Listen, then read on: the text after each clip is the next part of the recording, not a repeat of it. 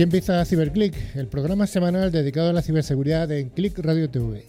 Sed bienvenidos y bienvenidas a esta decimotercera edición del programa referente en España de este sector.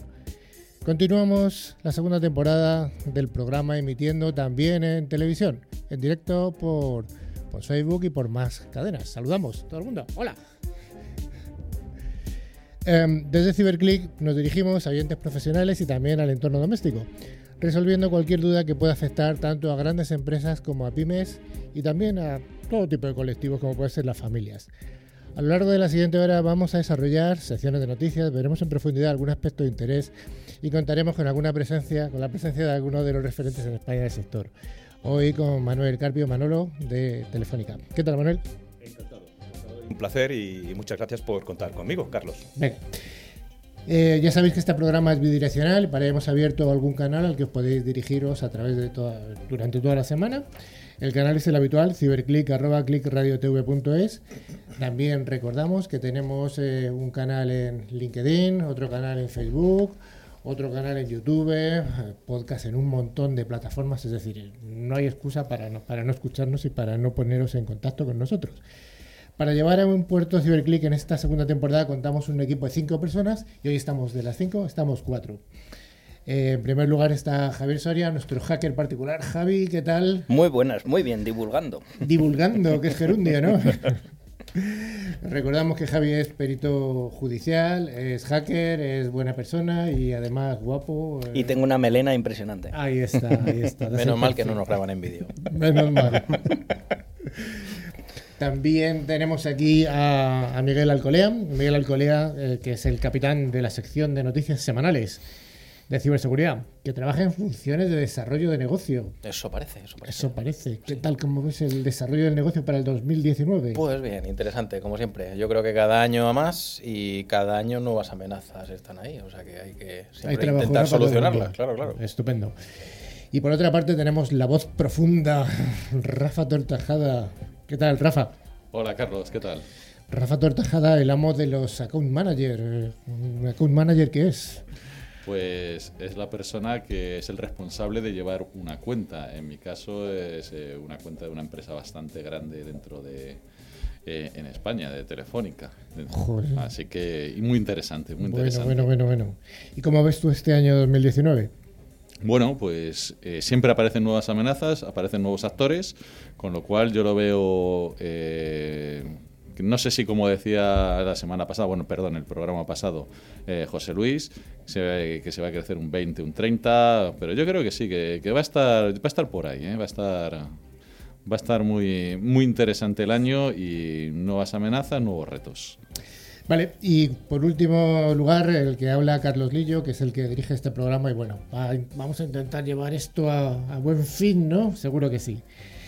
Bueno, recordaros que al final del programa haremos el habitual concurso, concurso en el que cada semana hacemos una pregunta muy fácil de responder, unas preguntas fáciles, y los dos, eh, las dos personas que entren a concursar y que sean ganadores reciben cada una un antivirus eh, anual He valorado en 40 euros cada uno de ellos.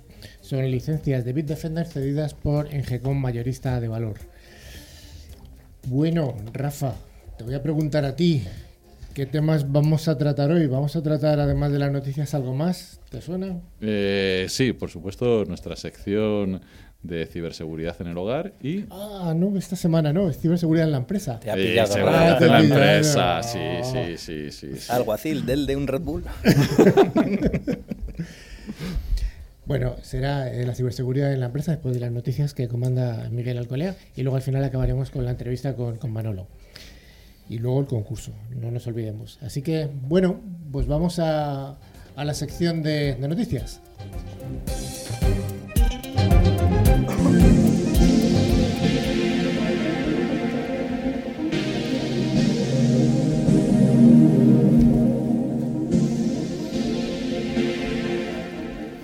Sin más preámbulos, comenzamos la sección de noticias recientes de ciberseguridad. Junto a mí eh, tengo el placer de siempre estar eh, a Javier Soria, que comentaremos esta sección conjuntamente. Muy bien, la primera noticia eh, nos viene del campo, no sé si llamarlo económico o empresarial, ciberseguridad, y bueno, ya no lo entenderéis, ¿no? Ya que Moody's eh, ha comunicado que incluirá riesgos de ciberseguridad en las calificaciones de crédito empresarial, ¿no? Esto ya empieza a ser graciosete, ¿no? Todo esto de que nos tomamos tomando en serio eh, todo el tema de que un ataque puede producir la bancarrota de una, de una empresa, ¿de acuerdo? La agencia calificadora, para dar continuación a la, a la, noticia, evaluará la prospección de las grandes organizaciones a sufrir incidentes de seguridad de la información.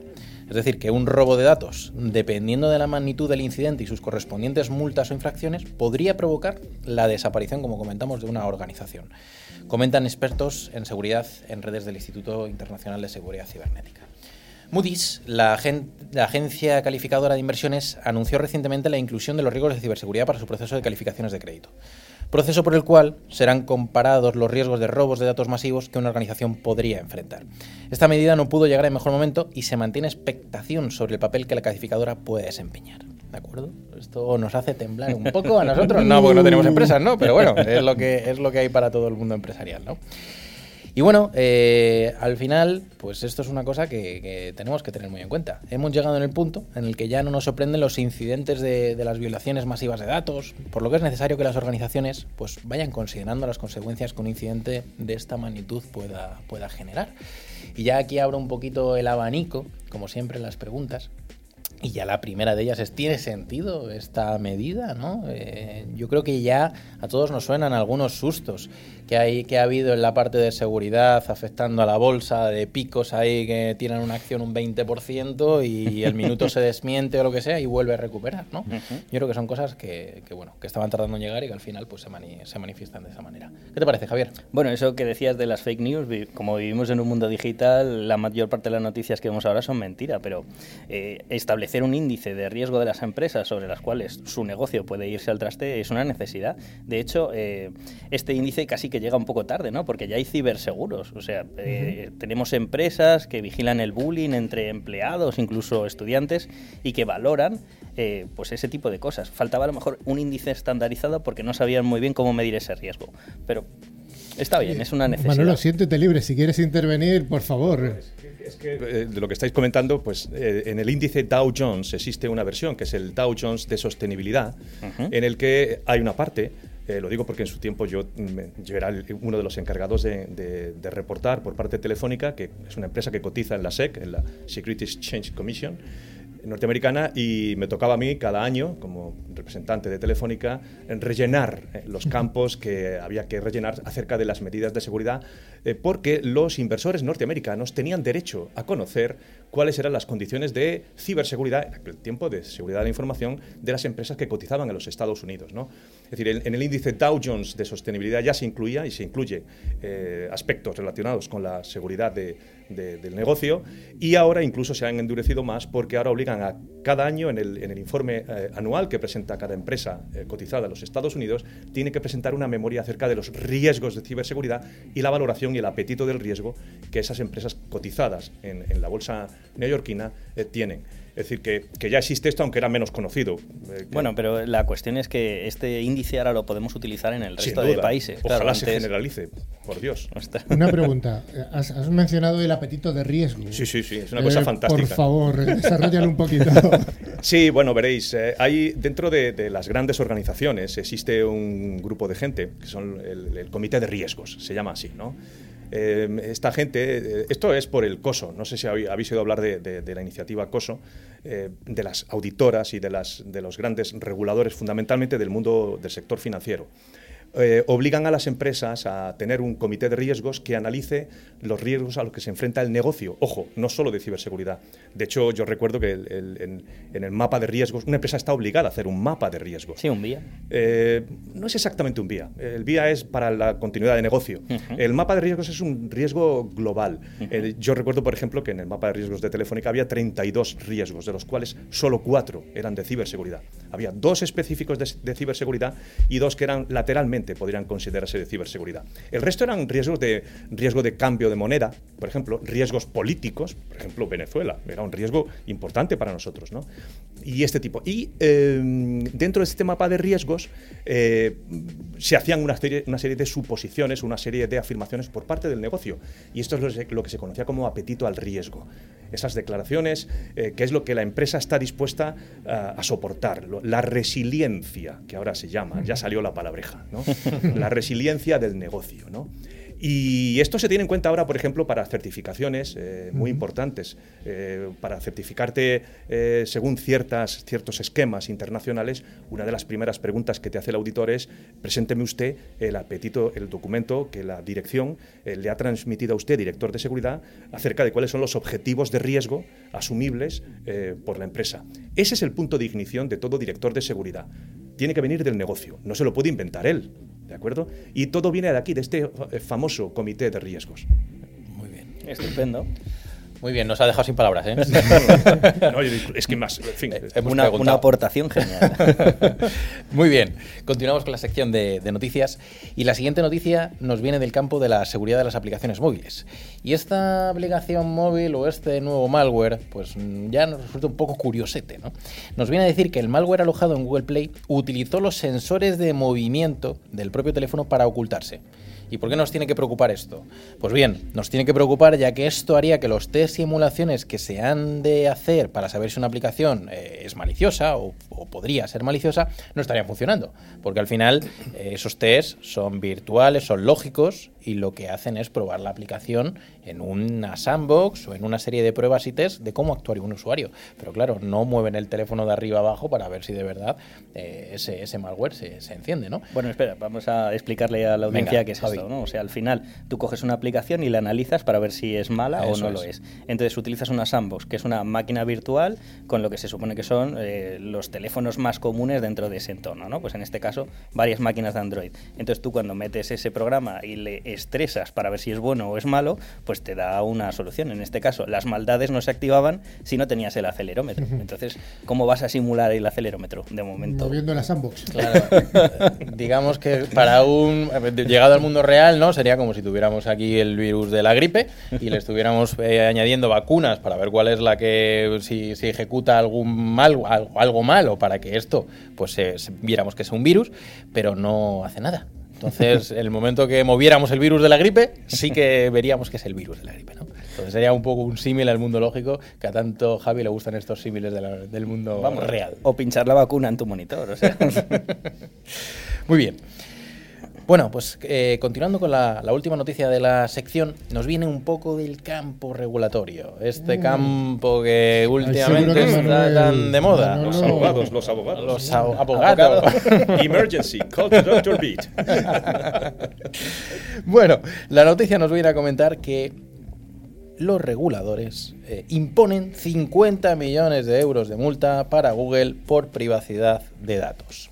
Esto al final viene la multa de la Comisión Nacional de Informática y Libertades de Francia. Pero los franceses, pues yo creo que van un poco a la cabeza en este sentido.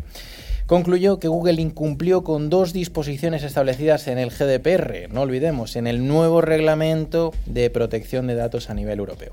Pues no garantizaba, según ellos, un fácil acceso a la información básica sobre sus servicios, además de que no obtenían el consentimiento del usuario para acceder a sus datos personales de forma legítima. Ese, ha sido el motivo principal. Eso es. Y eh, lo que ellos argumentaban era la dificultad, la falta de transparencia. O sea, es decir, a lo mejor esos datos estaban accesibles, pero de una manera muy farragosa.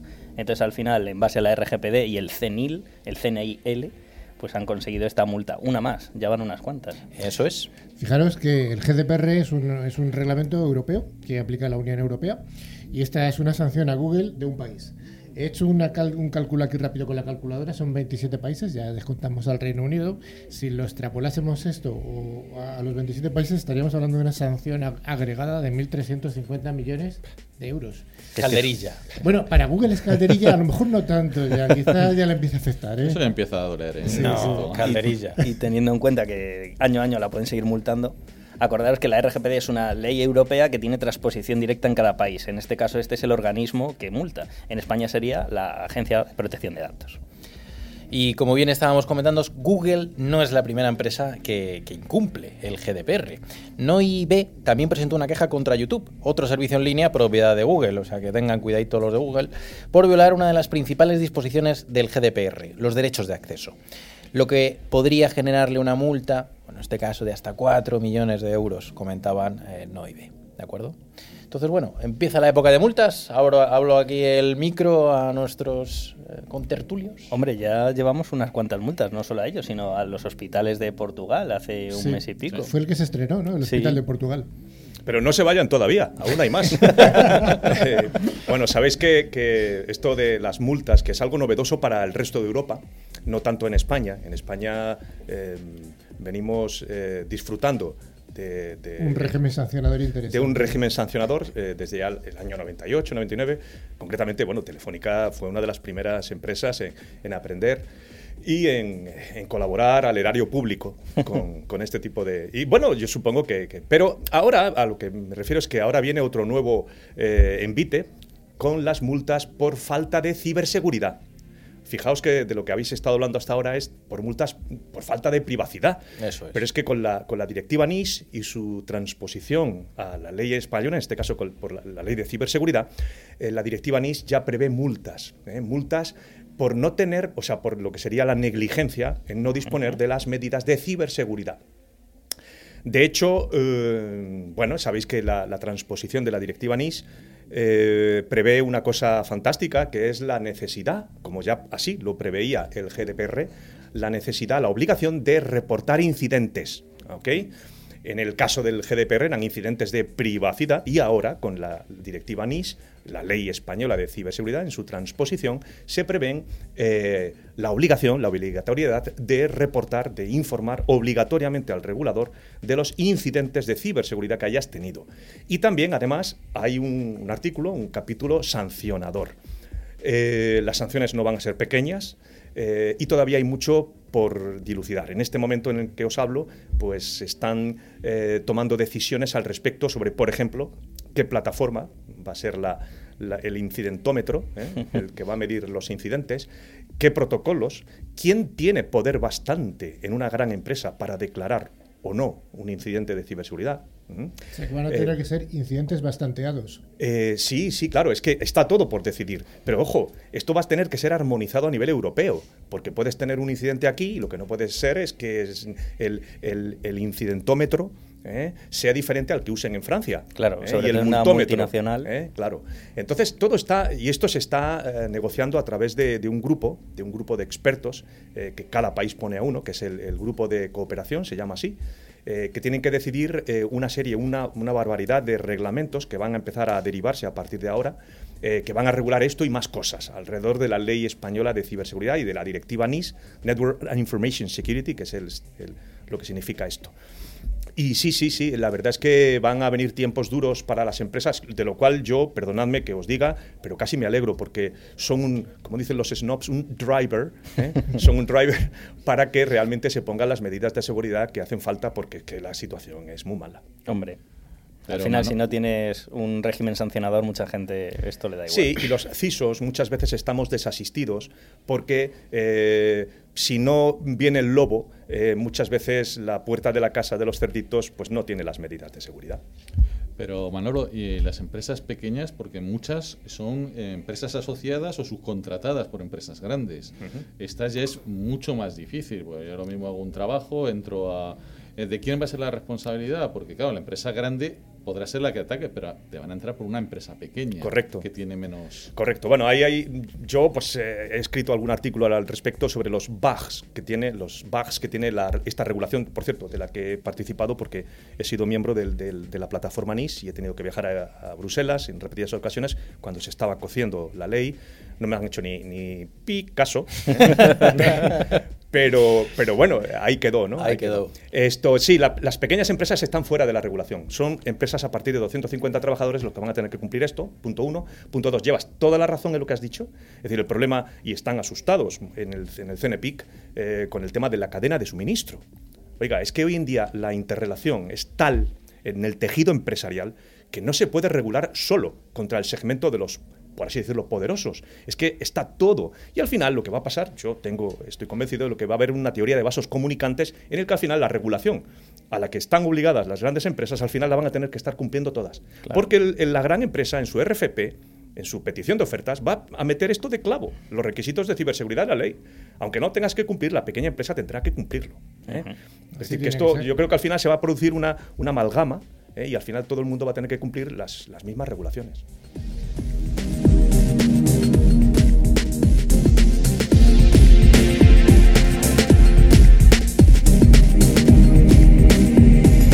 Todas las aguas son iguales, cuando bebas agua mineral, acuérdate de mirar la composición mineral. Un agua equilibrada y rica en minerales esenciales transmite sus propiedades y beneficios al organismo. Agua mineral Sierra Cazorla es un agua equilibrada gracias a los minerales que contiene. Es baja en sodio y tiene un alto contenido en calcio, magnesio y bicarbonatos. Agua mineral Sierra Cazorla, porque quieres lo mejor para ti y para los tuyos.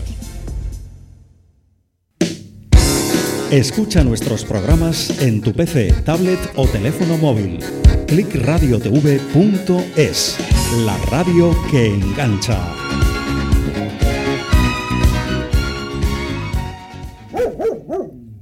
Aquí sí. En Humanes de Madrid somos responsables de nuestras mascotas. Aquí sí. Ferrovial Servicios. Humanes Avant. Carlos, ¿cuál es el programa que nadie se puede perder? Nosotros hacemos clic ¿Qué día es cuando se emite? los viernes, ¿Y la hora? eh, 12 a 1. Pues ahí estamos. Pues sí, ¿Se siente observado? Contramedidas electrónicas, barridos ambientales, detección de micrófonos y cámaras ocultas. En Aperton nos ocupamos de su caso. Contacte con nosotros en el teléfono 609 75 0186. Aperton.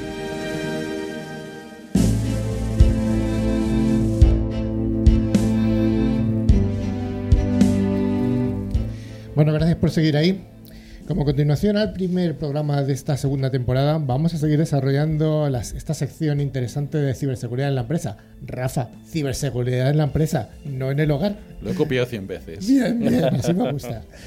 Bueno, el primer día identificamos cuatro grandes bloques que tenían que afrontar las, las organizaciones, las empresas, pues para estar razonablemente bien defendidos. Aunque luego Manuel siempre nos puede puntualizar esto. Pero bueno, esto- estos cuatro grandes bloques eh, los identificamos como la seguridad del puesto de trabajo, tanto fijo como móvil, seguridad del perímetro, Luego eh, identificamos algo así como servicios avanzados, que ya veríamos que lo que toca, porque hoy no toca.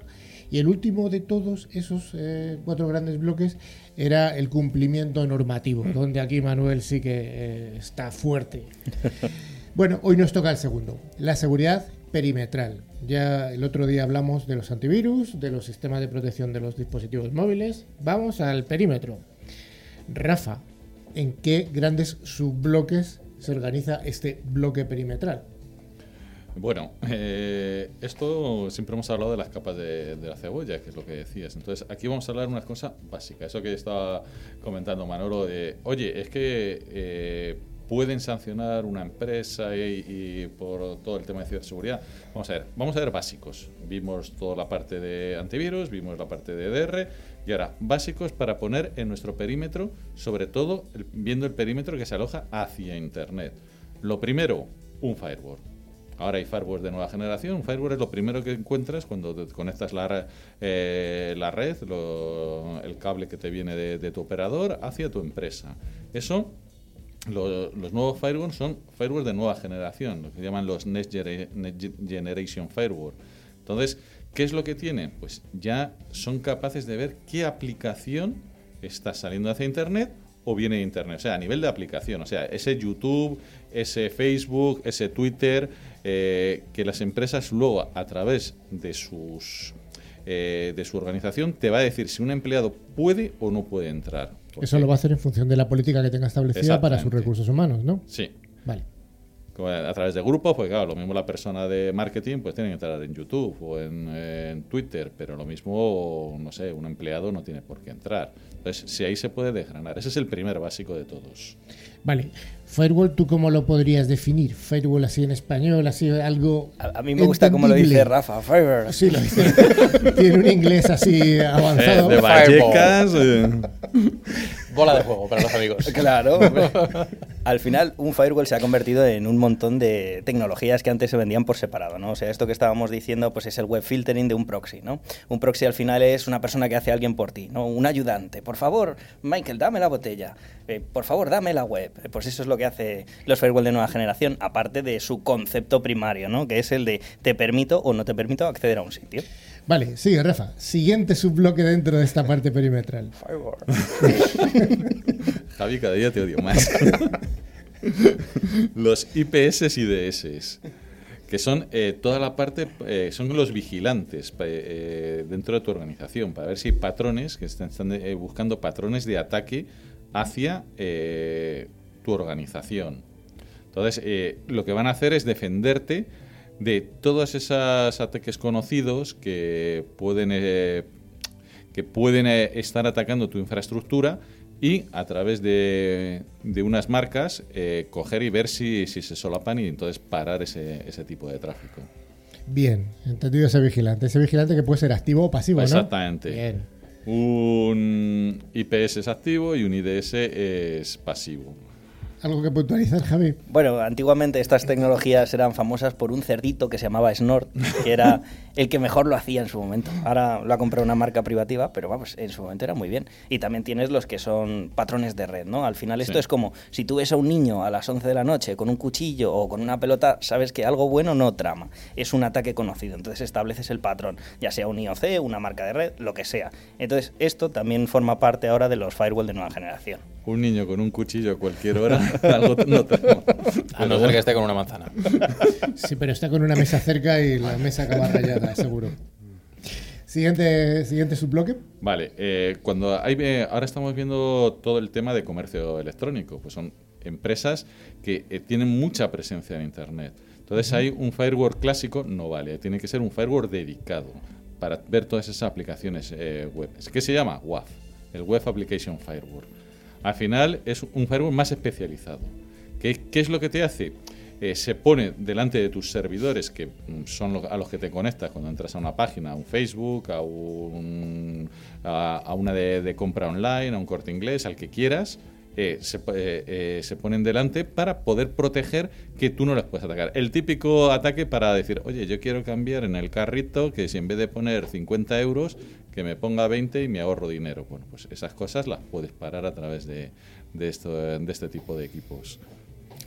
O sea que los WAF son relevantes únicamente para, eh, para comercio electrónico o no solo para Es comercio electrónico. No solamente para comercio electrónico, pero es donde más revelantes son. Porque en una página web, lo típico, si cambias la foto del señor director tuyo o del CISO o el CEO por, no sé, por el señor Bar, pues... Bueno, el country manager de España antiguo, que era Zapatero, ¿no? Sí, exactamente, le hicieron Mítica. ahí... De Faceman. Faceman. Faceman, Faceman sí, para... Con Mr. Bean. pusieron Mr. No, Bean, exacto. yo- yo- los WAF, para mí siempre, bueno, siempre los he considerado como la, la última protección de- del usuario final contra los desa- desarrolladores zarrapastrosos. Cuando tú no te puedes fiar de las 300 aplicaciones web que te han desarrollado ni se sabe, pues al final tienes, porque pueden haber SQLs y, o sea, las pueden estar aquejadas de cantidad de vulnerabilidades las propias aplicaciones web, ¿no? Sí. Claro. Entonces se pone el WAF cuando no te fías de esa gente. ¿Por qué? Porque no quieres que ninguna que te entre una SQL en alguna de tus webs internas. Pero es que Sí, una de, uno de, las, eh, de los argumentos de venta que utilizan los eh, fabricantes de WAF es eh, el WAF va a ser la protección ante desarrollos fallidos Claro. o, far- o- o desarrollos con bugs de, de los, de la gente que programa, porque cuando es. alguien eh, pide una programación de alguna aplicación, siempre pide tres cosas, que sea lo más barato posible y que esté lo más rápido posible. lo No, de la no seguridad. me lo puedo creer. ¿No te lo crees? No me lo puedo creer. Oh. Eso es así, de verdad. Sí, te lo Oye, prometo. oye, oye. Al final también hay que entender que el WAF es súper necesario en las aplicaciones porque utilizas librerías de un tercero. Entonces, aunque Eso tú es. programes muy bien, no, no puedes examinar todo el código de todo el mundo. Para que lo entendáis así, básicamente, el firewall al final es el puertas de la discoteca. Te permite acceder o no acceder. Y el WAF es a la aplicación, es decir, que te cierra los oídos a lo que te puedan decir. ¿No? Por favor, déjame entrar. Ese tipo de cosas. Ay, qué, Qué bucólico te has profundo. puesto. Ay, Sí, ay, sí, profundo. Rafa, porfa, sigue. Sí, entonces, eh, ¿qué es lo, que es lo siguiente que podríamos poner? Bueno, pues tenemos servidores de Internet, un balanceador, un ADC. Tuvimos hace unos programas eh, al ex country manager de F5, Alex, y estuvo contando esta tecnología. Al final lo que te hace es balancear entre los servidores. Hace muchas más cosas, pero bueno, te balancea los servidores de forma que siempre tengas tu infraestructura disponible. Bueno, al final esto es como las peticiones, ¿no? Te llega un niño a casa y dice, papá, quiero comprarme una bicicleta. Y dice, a tu madre. Entonces, al final está saturado y él redirige el tráfico, ¿no? Si hay muchas peticiones y son muchos niños, pues cada petición va a uno. Exacto. Vale, los balanceadores ahora, ahora, como todo va con iniciales, ahora se llaman los ADCs y, y todo siempre mola más en inglés. Además. Siempre que te aprendes algo, te lo cambian y es un nombre nuevo haciendo lo mismo. Pero bueno, le meten ahí. Entonces, eh, ahora lo que se está viendo es que cada vez hay más potencias en las máquinas, eso lo sabemos todos. Entonces, eh, lo que se tiende es que muchas máquinas eh, den, fabricantes metan eh, estas funcionalidades en una única máquina o en un par de máquinas. Entonces, pero bueno, eso es- al final es lo mismo. ¿Qué es recomendable? Pues depende de la organización. Las organizaciones normalmente cada funcionalidad la quieren por separado, pero tienen dinero. Hay otras que tienen lo mismo menos dinero y dices, oye, yo quiero estar protegido. Al final mm, tienes que ver que el presupuesto de cada uno es lo que es. Bueno, ¿y la potencia tiene que estar integrada o la fuerza bruta? ¿Cómo lo hacemos, Rafa? La fuerza sin control nunca es buena. No, eh, habrá que verlo. Eh, normalmente un Next Generation Firewall sí que puedes poner un IPS si no tienes ninguna si no tienes ninguna normativa tipo bancaria o algo de eso que lo tengas que sacar fuera. Pero yo un WAF siempre lo recomiendo que esté fuera de, de estos elementos. Ya dentro del balanceador, bueno, pues hay tecnologías que lo hacen muy bien y lo tienen dentro de un balanceador. Venga. Hombre, aquí al final lo, lo que hay que ver es el punto de escalabilidad. Sí. Si tú tienes una máquina eh, y ponerle el WAF y el firewall, pues al final te lo pueden saturar simplemente por el ancho de banda de la tarjeta. Entonces es mejor poner una tecnología que pueda escalar virtualmente o que sea diferente para poder resolver dos tipos de ataque distintos.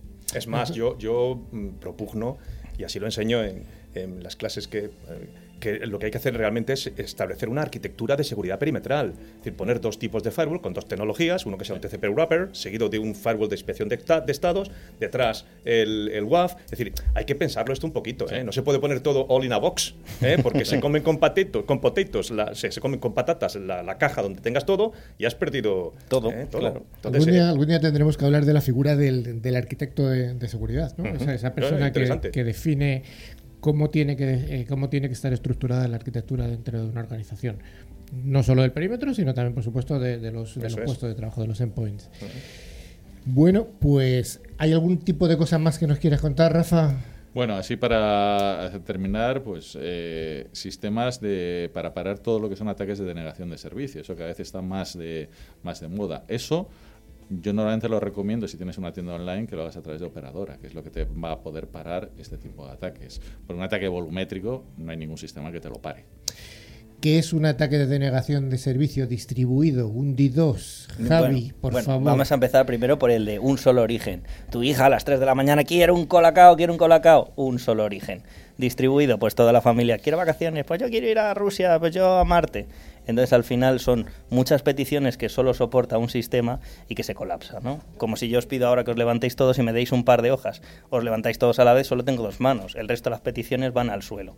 Entonces ese suele ser el ataque de denegación volumétrico. Pero Bueno. hay otros tipos de ataques, como el que estén mal formadas las peticiones, ¿no? Tú imagínate que te empiecen a preguntar en chino, no entiendes, deniegas el servicio. Bueno, esto tenemos que tratarlo más, más, lentamente otro día. Yo creo que por hoy nos vale esta, esta sección de eh, ciberseguridad en la empresa. Recordamos, segundo bloque, el próximo día más y mejor todavía.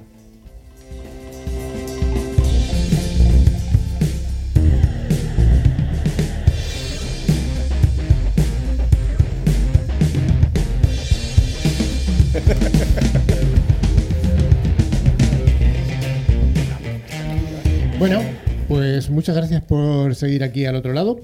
Vamos a acabar el, eh, vamos a acabar la- el programa de hoy con la habitual entrevista, que ya ha participado Manuel porque no hemos podido contenerle, ha sido imposible. Horror. Eres una persona incontenible. Ah, ¿sí? ¿En serio? Eso es bueno. Aquí es bueno. Bien. En otros entornos, Pido perdón, pido perdón. en otros entornos no sé cómo será, pero aquí la, la continencia no es buena.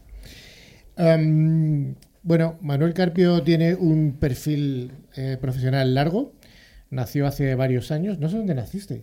Pues en un pueblecito de la provincia de Jaén donde se cría buen aceite. Por cierto, ha dado muchos cisos a la humanidad esa, esa comarca. una comarca del aceite de oliva. Soy de un pueblecito que se llama Torredón Jimeno. ¿Eh? Torre Don Jimeno. Provincia de Jaén, sí señor. De allí hay insignes, ¿eh? por la zona hay insignes, CISOs y gente del mundo de la ciberseguridad, ¿eh? creedme, no sé, será del aceite. Y olivos, ¿no? Sí, señor. Da olivos y cisos. Es- Pues, es- exacto, exacto, Ah, exacto. No es un monocultivo, sino que es un señor. bicultivo. Llena en la Wikipedia.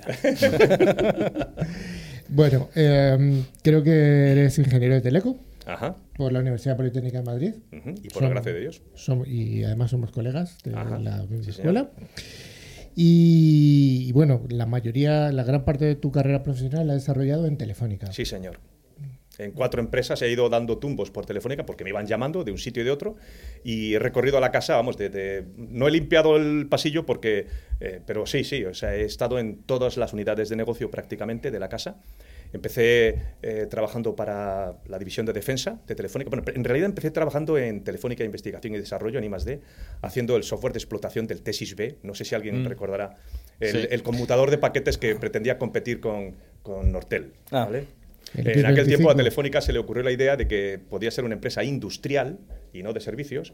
Aprendimos eh, en nuestras carnes eh, financieras que, que en Zapatero a tus zapatos y Telefónica a operar servicios, no a fabricar eh, equipos. ¿no?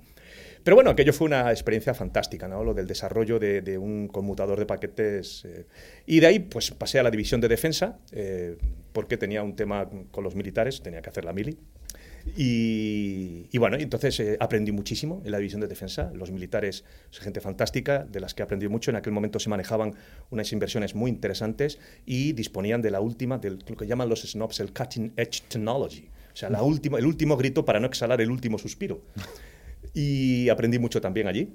Yo siempre he ido aprendiendo. Eh, no puedo hablar de los proyectos que allí hice porque me tendrían que matar.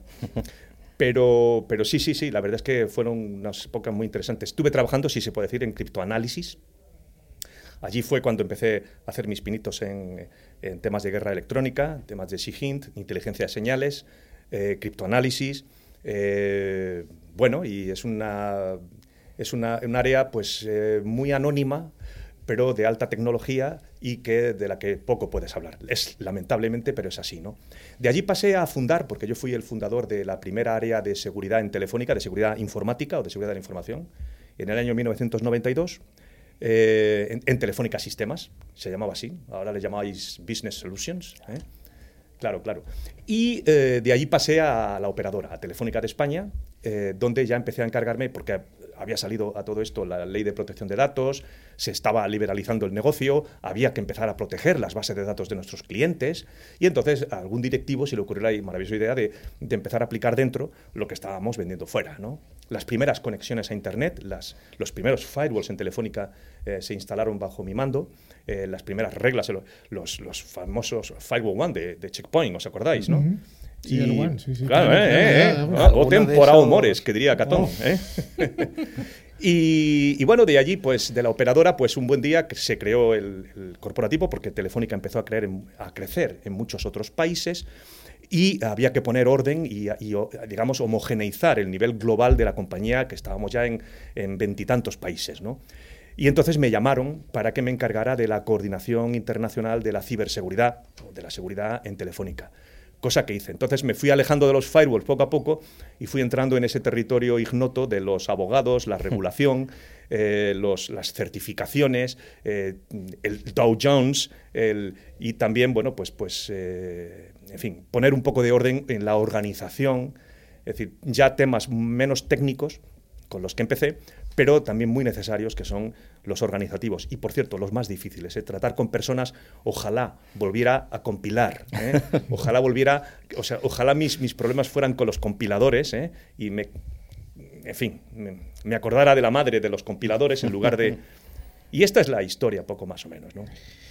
Oye, mm, ¿qué papel has tenido tú? Voy a, voy a saltar un poco en el tiempo con las comunidades europeas, con, las, eh, con un organismo europeo que surgió. Sí, ENISA. ENISA. Sí, señor, yo estuve allí. I was there. Estuve allí cuando nació. You were there. Sí. Venga, vamos Estuve allí. Sí, sí, sí, sí. Ve- Veréis, eh, una de las cosas que siempre he dicho cuando he tenido oportunidad de hablar ante la Comisión, miembros de la Comisión Europea y el- miembros del Parlamento, es eh, la importancia y la necesidad de que en Europa dispongamos de un órgano eh, supranacional eh, al estilo de lo que es el FBI norteamericano para la ciberseguridad en Europa. ¿De acuerdo? Yo confiaba en que, en que ENISA hubiera podido llegar a esto. Lamentablemente todavía no ha sido. Estamos, como dirían en Brasil, en andamento. Estamos intentando conseguir tener este organismo supranacional.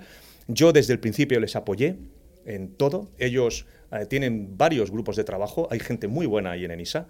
Eh, hubo un problema aquí con esto de ENISA y que poca gente conoce. Y es que cuando se repartieron en Europa las distintas agencias eh, de, de todo tipo de cosas, ¿sabes? hubo un reparto, hubo una pedrea en el que a cada país de la Unión Europea le tocaron agencias de distinto tipo. En aquel tiempo, cuando se hizo el reparto, esto de la ciberseguridad no le interesaba a nadie y se lo quedaron los griegos. ¿Mm? Pero hete aquí que la piedra angular que desecharon los arquitectos se ha convertido hoy en, una, pues en, el, el objeto- el oscuro objeto de deseo de todo gobierno europeo. Los griegos no lo quieren soltar. ¿eh? Y sigue así, en en Creta, sigue estando la, La la- sede. la central. ¿eh? Y la mayor parte de los, de los técnicos y de los eh, responsables son griegos, buena parte de ellos. ¿no? Ahora hay también franceses, algún irlandés y tal, y también españoles. ¿no? Y eh, la verdad es que mm, en los últimos años, aunque yo personalmente desde mi puesto en Telefónica les apoyé total y absoluta e incondicionalmente, ellos venían aquí cada vez que organizábamos algún sarao, algún foro. Yo he ido allí, les he apoyado personalmente, eh, representando al sector telco europeo. Eh, y la verdad es que mm, tengo muchos amigos allí, en ENISA, y están haciendo unos documentos maravillosos. Y a mí me gustaría que algún día llegaran a, jugar el papel que juega el NIST en los Estados Unidos.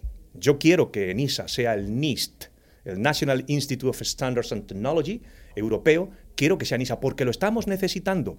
Sin embargo, ahora eh, tengo mis dudas con la creación de este grupo de cooperación eh, que corre paralelo o que tiene que dar implementación a la directiva NIS, de la que me hablaba anteriormente. Tengo mis dudas de que NISA eh, vaya a jugar ese papel. Yo creo que todos en España, y así se lo digo a mis amigos en el Departamento de Seguridad Nacional, en el Centro Criptológico Nacional, en el CNPIC, eh, la agencia, tenemos que conseguir que en Europa haya una única voz que eh, organice, al menos desde el punto de vista técnico, los requerimientos de seguridad que se van a exigir a lo largo de todos los países europeos. Y ENISA es la agencia mejor posicionada. Deben de darle dinero, deben de darle gente y deben de darle poder, que esos son tres cosas que hoy ENISA no tiene. En el último eh, revisión del Plan Estratégico de Ciberseguridad Europeo, eh, se hace, eh, la Comisión Europea hace un, un- un- un llamamiento a potenciar ENISA, pero una cosa es predicar y otra cosa es dar trigo. Bajando un poco más al terreno nacional, más cercano, ¿qué te parece la nueva ley de ciberseguridad? Bueno, he escrito bastante sobre ello, me han publicado varios artículos sobre el tema. Eh, me parece un, importante paso, ¿ok? Eh, pero eh, tiene, a mi modo de ver, varios bugs, como he comentado anteriormente, que el regulador español, que ha tenido que transponer la directiva, los conoce, porque los hemos, hemos, tenido que, hemos tenido debates incluso en público y en privado sobre este particular, y hay cuatro o cinco cosas que podrían haberse mejorado sustancialmente. El primero y principal es por qué una ley de ciberseguridad no habla para nada de productos de ciberseguridad. Es decir, una ley de ciberseguridad que no tiene para nada en cuenta los problemas de la ciberseguridad, es decir, los que surgen de, los, de las negligencias o de eh, la mala calidad de los productos hardware y software, eh, pues es que empieza mal. ¿eh? Esa ley está hecha para los operadores de los productos. Aquí tenemos a un fabricante, pero la ley, de- pues que tenéis que saber que la ley no, os- no os afecta. Yo no sé si eso es bueno o es malo. Yo creo que, eh, fijaos por ejemplo lo que ocurre en el sistema aeronáutico o en el sector del automóvil. Los fabricantes tienen que hacerte los automóviles con unos cinturones de seguridad que tienen que cumplir unas estrictas medidas de seguridad, los cinturones de seguridad. Si no se cumple, o el depósito de gasolina, si no se cumple, se retira toda la producción se retira y el fabricante tiene que restituir todo esto. Bien, eso no ocurre con la ciberseguridad. ¿Por qué no? Entonces, no llegaremos a tener un nivel de seguridad equivalente al de la industria aeronáutica o la industria del automóvil hasta que las leyes, las regulaciones, no incluyan a los fabricantes. Y que cuando un fabricante tiene una vulnerabilidad de día cero, por definición, se dan de baja esos productos. ¿Vale? Por ejemplo, no estoy, en fin, yo sé que esto que estoy diciendo quizás sea incendiario, pero es que es así. O sea, por ejemplo, habría que echar según lo que estás eh, diciendo, tú habría que echar para atrás toda la producción de televisiones en un momento determinado porque tienen alguna vulnerabilidad.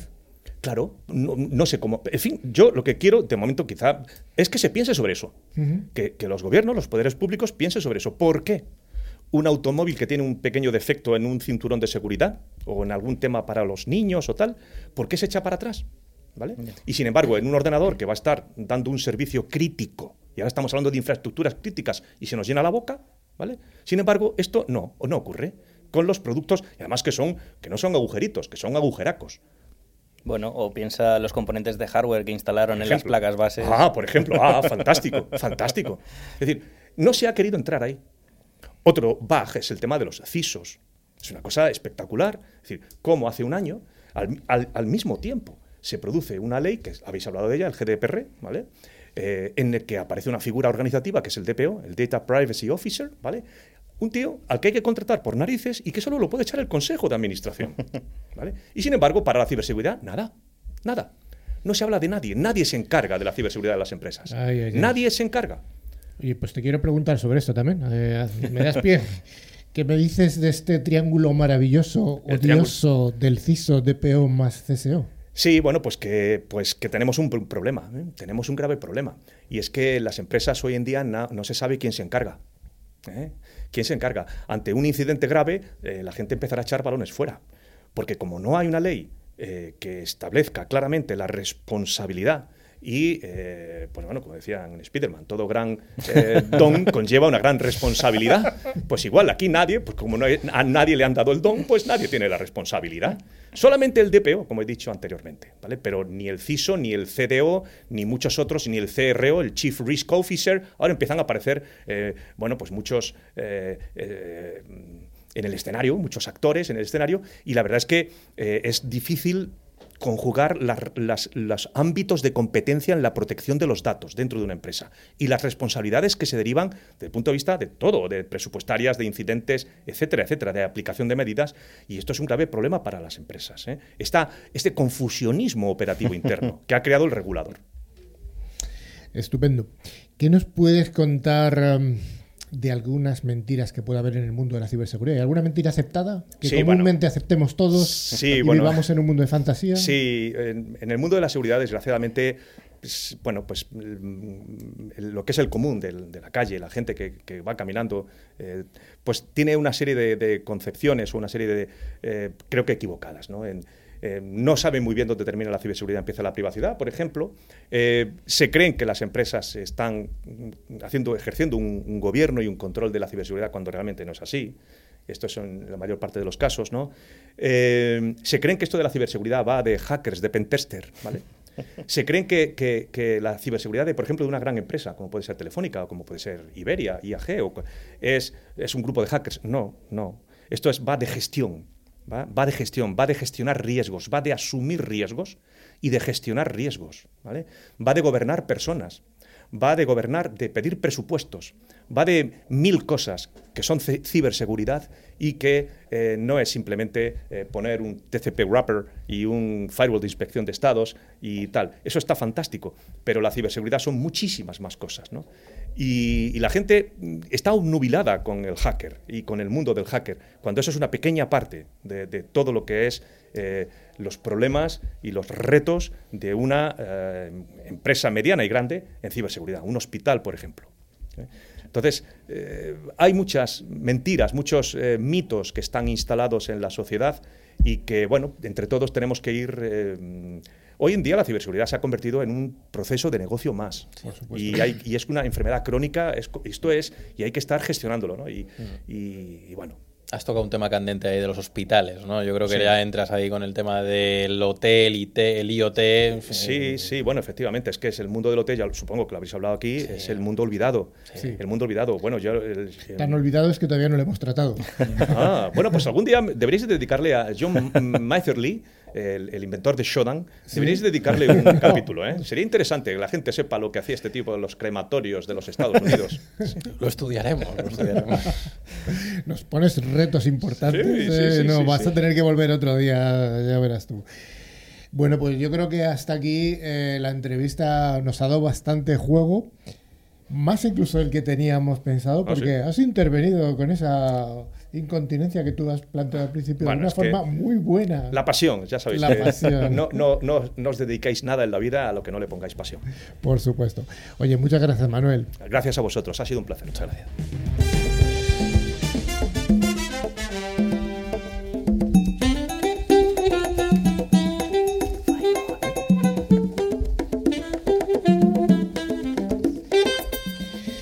Bueno, eh, querida audiencia, queridos oyentes, queridas oyentes, llega el momento final, el momento de la despedida y el momento del concurso. Concurso que recordamos que damos dos licencias de Bitdefender anuales cedidas por Ingecom mayorista de valor. Lo primero que hay que decir son las dos personas que ganaron la semana pasada, que son Lorien Domenech de Granada, Do- eh, Lorien Domenech Ruiz de Granada y Roberto Arnés Valle de Salamanca. Cada uno de ellos recibiréis un correo con una licencia. Importantísimo, cuando recibáis el correo tenéis que activar la licencia en menos de 24 horas. Si no, se pierde. Esto es así. Eh, La vidilla, como, el tiempo como real. misión imposible, ¿no? Es Seguro lo lo destruirá. Es Como lágrimas en la lluvia. Como lágrimas en la lluvia.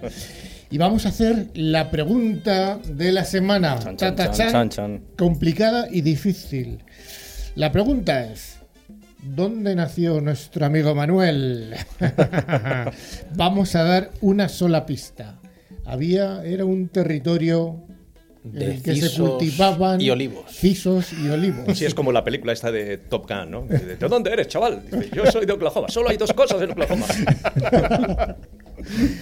Bueno, eh, repetimos la pregunta, eh, es ¿dónde nació eh, nuestro, nuestro invitado de Manuel? Admitiremos respuestas hasta el día 31 de enero del 2019, hasta el día 31 de enero. Bueno, pues eh, para participar tenéis que enviar un correo a ciberclick.clickradiotv.es indicando la respuesta adecuada y las dos personas que resulten eh, agraciadas se llevarán este fastuoso y maravilloso premio.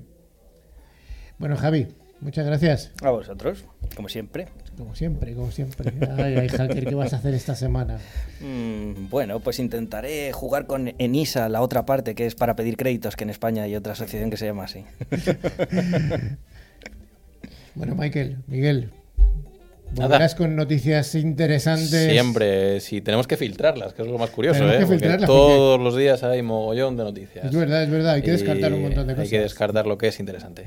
Rafa, ¿seguirás cuidando tu voz prodigiosa? Por supuesto. Jack Daniel a tope. Con gárgaras, gárgaras.